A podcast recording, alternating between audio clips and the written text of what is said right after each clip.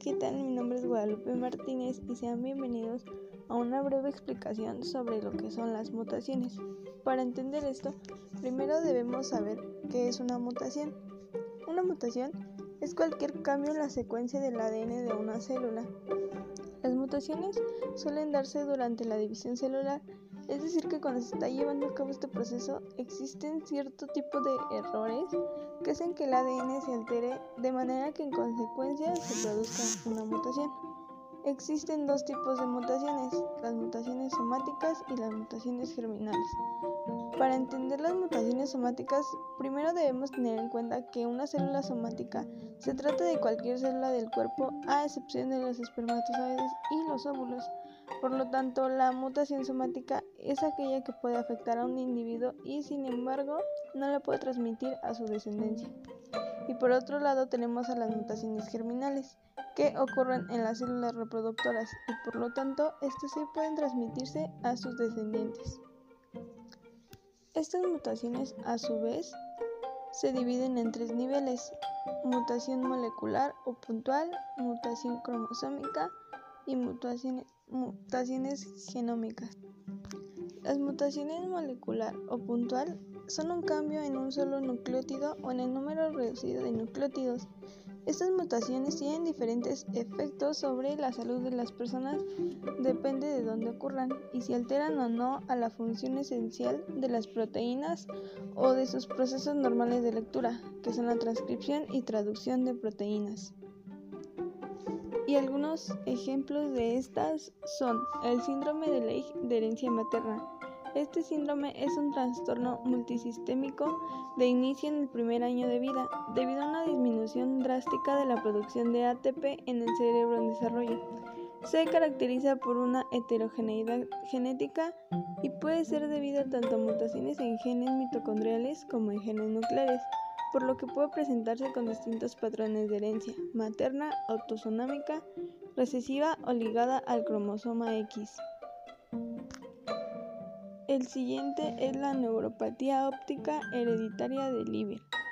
Se caracteriza por una pérdida indolora, aguda, subaguda de la visión central bilateral, de presentación en la segunda o tercera década de vida y con afectación predominante en los varones. Los primeros síntomas se caracterizan por la aparición de visión borrosa central y la desaturación de los colores, siendo un aumento del estocoma central el signo más característico. La fase aguda se sigue de atrofia óptica con pérdida a visión permanente. Después están las mutaciones cromosómicas, que son alteraciones en el número de genes o en el orden de estos dentro de los cromosomas. Se deben a errores durante la gametogénesis o de las primeras divisiones del cigoto. En el primer caso, la anomalía estará presente en todas las líneas celulares del individuo, mientras que cuando la anomalía se produce en el cigoto puede dar lugar a mosaicismo, coexistiendo por tanto poblaciones de células normales con las que presentan mutaciones cromosómicas. Puesto que estas anomalías son genéticas, pueden transmitirse la descendencia en caso de que afecten a las células germinales. Algunos ejemplos de esto son la monosomía, que es la pérdida de un cromosoma y por lo tanto solamente queda una copia del cromosoma cuando en una situación de normalidad habrían dos, y la trisonomía, que es una existencia de tres copias de un cromosoma específico en lugar de dos.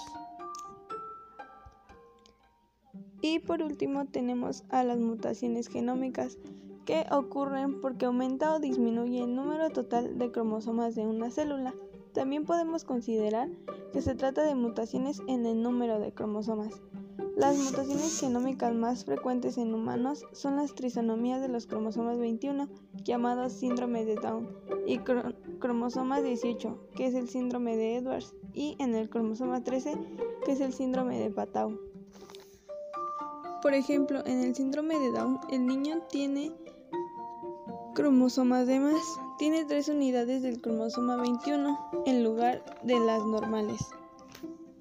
Por lo tanto, cuando se presenta este cromosoma extra, distorsiona el desarrollo de su estructura y de sus funciones normales, Sin embargo, será uno de los gametos el que porte en su contenido cromosómico este error. Después tendremos al síndrome de Turner, que es una enfermedad genética que afecta solo a las mujeres y ocurre en una de cada 2.500 niñas. Es, como ya vimos, un defecto genético o más específicamente una anomalía en los cromosomas sexuales. Esto ha sido todo y espero que les haya gustado y hayan aprendido mucho sobre las mutaciones.